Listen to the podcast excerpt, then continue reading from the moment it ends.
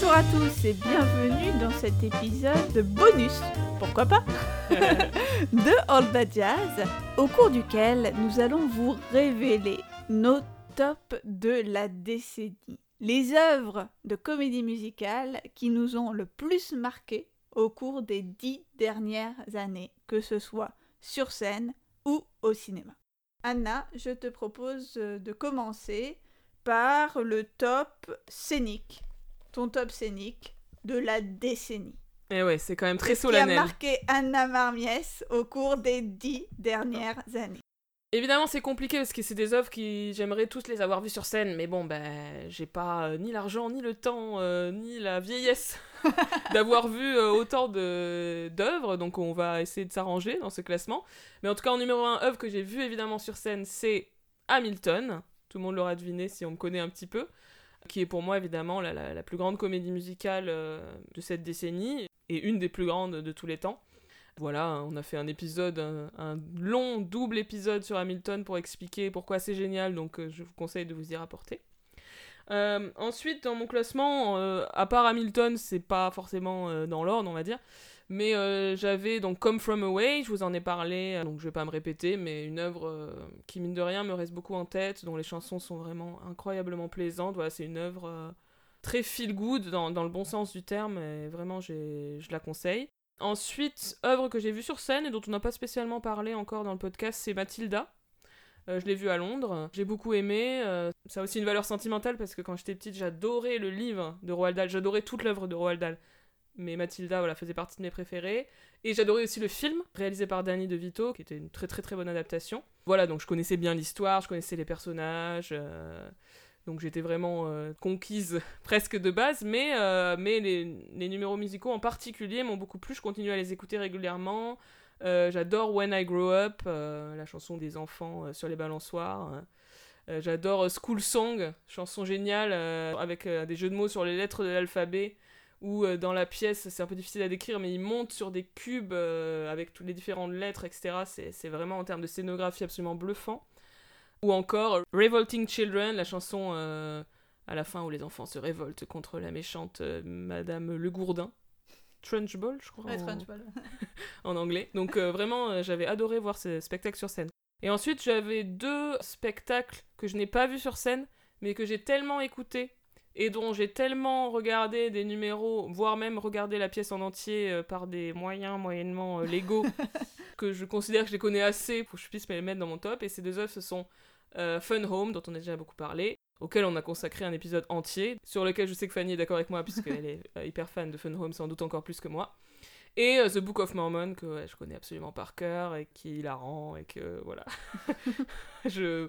Que dire, écouter des chansons de The Book of Mormon si vous voulez passer euh, un bon moment. Voilà, après il y a des œuvres, c'est toujours pareil, quand on n'a pas l'occasion de voir tout sur scène, ben on découvre un petit peu en écoutant un petit peu des chansons par-ci par-là.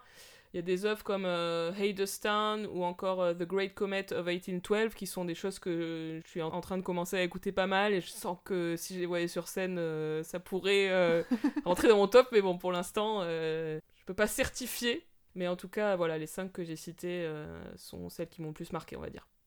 Pour ma part, bah, je m'aperçois en fait, et alors que je, je découvre ton top, hein, que c'est à, à peu près les mêmes. Ça se recoupe En fait, énorme. ça se re- recoupe énormément, on ne s'est même pas concerté. Ouais. Euh, bon, moi j'avais fait un ordre, donc euh, je vais pas reparler des œuvres, mais je dis au moins mon ordre à moi.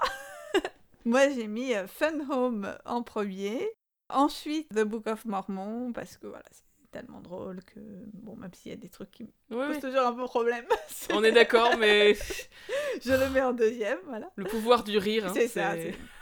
Euh, ensuite Mathilda, parce que effectivement, euh, tellement touchant, tellement, tellement bluffant. Enfin, moi, je me rappelle Mm. quand je l'avais vu, c'est surtout l'exactitude de tous ces enfants. Enfin, c'est a un professionnalisme euh, à cet âge, c'est incroyable. Alors, une autre euh, qui occupe la quatrième position et donc qui n'était pour le coup pas dans ton top, c'est euh, Something Rotten, euh, une comédie musicale que j'avais vue à New York, euh, peut-être bien en 2015 euh, ou 2016, enfin la même année, peut-être la même année que Fun Home. C'est une comédie musicale en fait autour de, de Shakespeare, enfin, Mm. le personnage de Shakespeare qui est, qui est joué par Christian Borle. Euh, Il y avait aussi euh, Brian Darcy James Oui. qui jouait un des frères. Voilà, c'est sur un peu des concurrents de Shakespeare, mais voilà, c'est très drôle, c'est hyper méta. Je Ouais. crois qu'on avait déjà évoqué un numéro euh, sur la comédie musicale, enfin sur ce qu'est une comédie musicale avec plein, avec plein de citations mélodiques de différentes comédies musicales. Bon, voilà. Donc c'est- vraiment top. Les choses euh, récentes. Et euh, pour la cinquième place, moi je, je mets Hamilton, parce que voilà, encore une fois, c'est pas forcément une de mes œuvres préférées, mais c'est une très très grande comédie musicale que, encore une fois, j'aurais dû mieux connaître avant d'aller la voir. Je bats ma coulpe toujours, mais, euh, mais voilà, elle figure dans mon top 5 de la décennie. Parce que bon, faut dire aussi que euh, en production récente, j'ai eu quand même la, la chance de voir des trucs euh, bien tartes. hein. Je pense à Warpaint, une fois de plus, la comédie musicale sur Helena Rubinstein et, euh, et Elisabeth euh, Arden. Euh, voilà, ça par exemple, peut-être que ça aurait mieux fait de ne pas exister. Bon, voilà. Il y a quand même des choses euh, aussi mauvaises hein, qui sont créées récemment. Donc, euh, voilà. Bah, après, dans les très belles productions que j'ai vues récemment, moi j'aurais bien voulu mettre Hello Dolly, le revival Mm. récent de, de Broadway. Mais Anna a dit non, Pas de les revival. revivals sont exclus. C'est vraiment les œuvres créées dans la décennie. Donc moi, je suis disciplinée. Bah, sinon, on aurait pu citer aussi le revival de compagnie qui était vachement bien. Voilà. Et donc, à présent, euh, nous allons vous annoncer nos tops de la décennie en matière de films musicaux. Et alors, faut dire qu'au début, on était parti sur un top 10, optimiste comme nous étions. Et quand on a fait le décompte des films musicaux produits au cours des dernières années, on s'est dit que c'était quand même un peu dommage de faire un top 10 parce que ça incluait des œuvres qu'on n'avait vraiment pas aimées. Donc, bah voilà, comme pour les autres, c'est un top 5. C'est vrai que contrairement à la scène où il y a vraiment eu de très grandes œuvres produites euh, en comédie musicale dans la décennie 2010, au cinéma, euh, c'est compliqué. hein. Euh, Il y a des très bons films, hein, mais on n'a pas eu de grands chefs-d'œuvre. Et là, je vais citer aucun chef-d'œuvre euh, dans mes, même dans mon top 5, même si c'est des films que j'ai beaucoup aimés. Euh, là, il n'y a pas vraiment d'ordre. Bon, je vous mentionne Pitch Perfect, le 1, parce que voilà. Les deux autres sont sympas, mais c'est quand même le 1 qui est vraiment très chouette. Bon, bah, vous pouvez vous reporter à notre épisode qu'on a consacré à cette saga cinématographique fort sympathique. Mais voilà, super numéros musicaux, une intrigue classique mais bien, bien exécutée, des personnages très attachants, euh, des comédiennes euh, hyper, euh, hyper cool. Voilà, c'est c'est cool, Pitch Perfect. Ensuite, j'avais des adaptations de comédie musicale scénique. Euh, moi, j'ai quand même vraiment aimé euh, Into the Woods, Mm. le film donc de Rob Marshall, produit par Disney. C'est vraiment une chouette adaptation. Alors euh, peut-être que c'est un petit peu euh, comment comment dire par rapport à l'œuvre originale de Sondheim. Je sais même pas en fait. Euh, en tout cas, j'avais vraiment beaucoup aimé des interprètes très chouettes. euh, un univers bien, enfin on y croyait, moi je craignais quelque chose de très artificiel et en fait le, film était assez convaincant dans cet univers, un peu cette forêt un peu inquiétante, cet univers de conte en fait. Euh, c'est un film que j'aime vraiment bien. L'autre adaptation, c'est Jersey Boys. Euh, le film euh, réalisé par Clint Eastwood, qui m'a beaucoup plu. Donc une adaptation donc, de cette pièce Jersey Boys qui est consacrée, qui est donc une, biographie de Frankie Valli and the Four Seasons, donc un groupe qui a eu des, des gros succès dans les années 60 aux États-Unis. Et voilà, la comédie musicale raconte, euh, là encore une fois, un très classique euh, biopic musical. Donc euh, au début, ils n'étaient rien, puis ils sont devenus des stars, puis ils ont eu des difficultés, puis ils ont finalement ils sont finis par se retrouver. Le film date de 2012.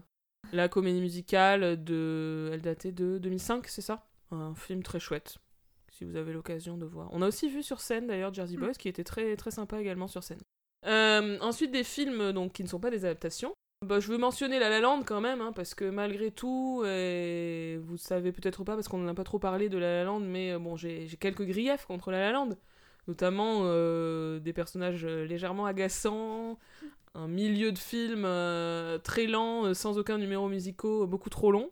Mais c'est quand même un film assez remarquable. Moi, je l'ai vu trois fois, à chaque fois avec plaisir. J'aime beaucoup les numéros musicaux. Le numéro du début dans les embouteillages, moi je trouve ça vraiment brillant. Et même, en fait, tous les numéros. Et moi, je, contrairement à d'autres, je suis pas spécialement dérangée par le fait que Emma Stone et Ryan Gosling soient pas des très bons chanteurs et des très bons danseurs. Je m'en fous. Et fondamentalement, je m'en fous assez souvent, mais je sais que souvent cette critique revient sur ce film. Mm. Ça ne me dérange pas spécialement. Voilà, c'est un hommage à la comédie musicale hollywoodienne classique, mais il y a vraiment des moments de grâce dans ce film, euh, notamment dans les numéros musicaux. C'est pour ça que c'est dommage qu'il n'y en ait pas, finalement, pas énormément. Voilà, enfin, on ne peut que reconnaître qu'il est quand même. Euh, c'est un beau film, quoi.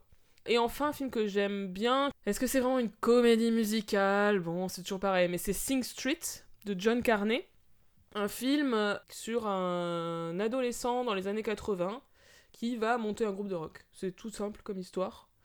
Euh, et c'est vraiment très plaisant. C'est voilà, c'est un comme souvent un adolescent un peu timide qui se cherche, etc. Et puis qui via la musique et via ben ses amis qu'il va rencontrer euh, autour de cette passion commune va se, on va dire bah c'est une histoire c'est un coming of age quoi tout simplement. Il va il va s'émanciper. Euh, il y a ses premières histoires d'amour. C'est un teen movie assez classique mais vraiment très drôle et avec des numéros, des chansons qui sont du coup des pastiches de rock des années 80.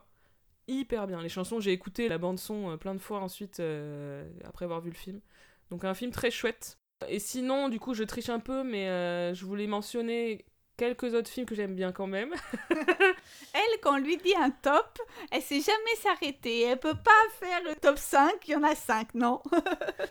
Non, mais je voulais quand même mentionner, euh, pour, pour faire un petit peu de cinéma français, Les Bien-Aimés de Christophe Honoré, qui est un très beau film, donc avec un, cast euh, quand même pas mal, Catherine Deneuve, Chiara Mastroianni, Ludivine Sagnier. Ça se passe sur plusieurs époques, c'est une histoire voilà, de famille, d'amour, de relations.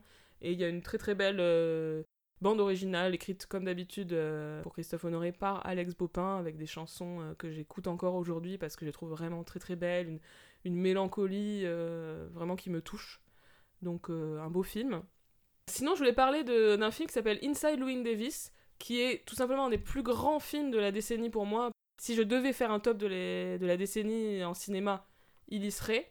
mais bon, c'est difficile de dire que c'est vraiment une comédie musicale.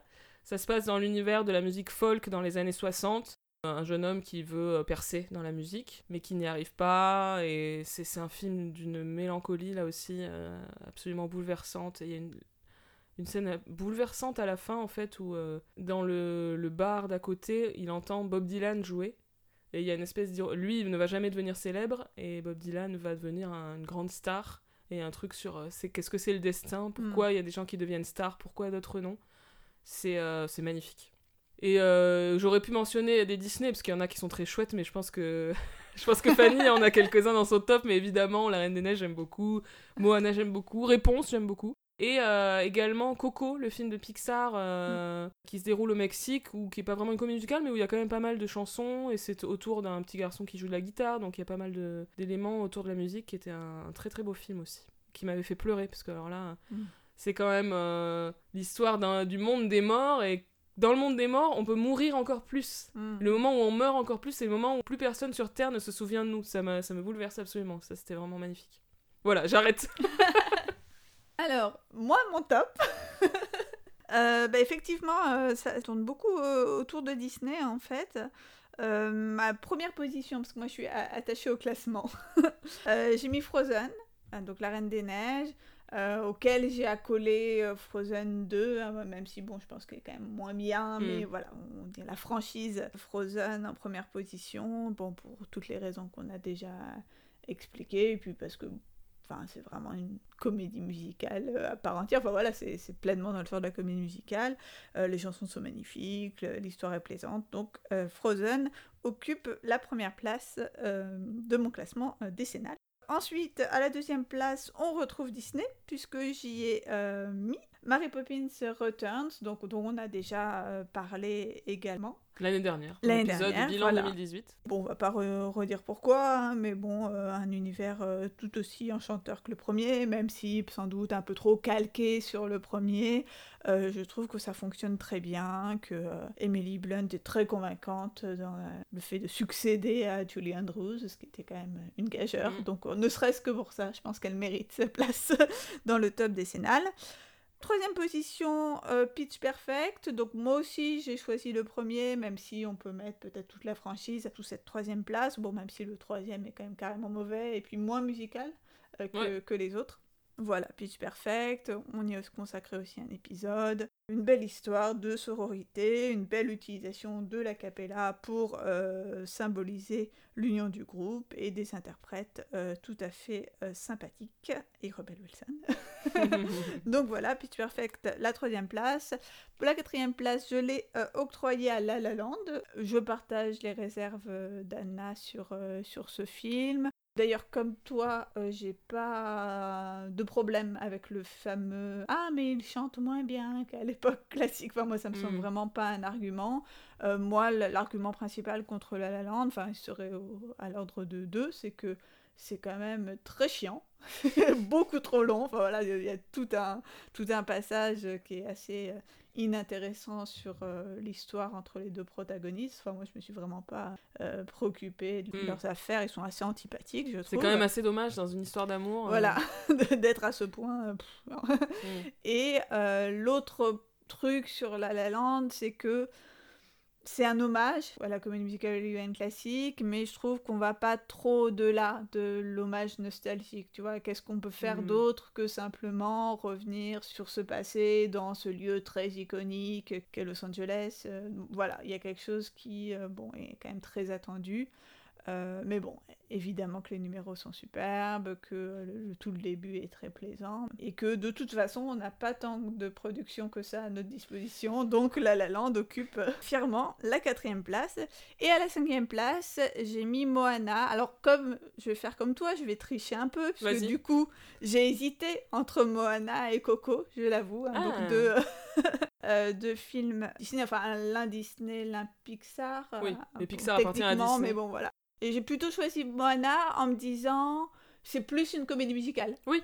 Parce que, bon, voilà, donc les chansons de Lin-Manuel Miranda, c'est le film qui était sorti après La Reine des Neiges, enfin l'année d'après, donc il y a eu quand même pas mal de comparaisons, notamment sur le côté, ben voilà, on lui a donné aussi une power ballade comme euh, Oui. à, à Moana comme à Elsa. Enfin, je l'ai pas revu, j'avoue, depuis euh, la salle, mais il y a quand même beaucoup de, de chansons très plaisantes et je me rappelle notamment de la chanson du crabe, genre euh, Shiny là où qui, est bling bling, c'était Ouais, euh, c'était assez cool. La chanson aussi du, du sidekick, enfin du, You're welcome. ouais, c'est euh, Ouais, c'est quand les tatouages ils, Oui. ils racontent une histoire sur ces tatouages. Voilà, elle est quand même très très chouette. Mais évidemment, Coco tient aussi une place particulière dans mon cœur. Là, pareil, je l'ai pas revu depuis la non plus. salle, mais, mais aussi parce que Mm. c'était un peu. euh, c'est un peu dur hein, émotionnellement, le. Le Coco. Ah ouais, non, non, moi j'ai pleuré toutes les larmes de mon corps. Euh, ouais, je pense que j'ai pleuré aussi. Mais, euh, mais c'est aussi très très beau. Je, je devrais le revoir. Eh bien, c'est déjà la fin de cet épisode bonus. N'hésitez pas à nous donner eh bien, vos propres tops de la décennie. On serait très curieux de- d'en discuter, voire d'en débattre si vous n'êtes pas du tout d'accord avec nous. À bientôt. On vous retrouve euh, approximativement dans trois semaines pour un, épisode normal de All That Jazz. À très bientôt. À bientôt!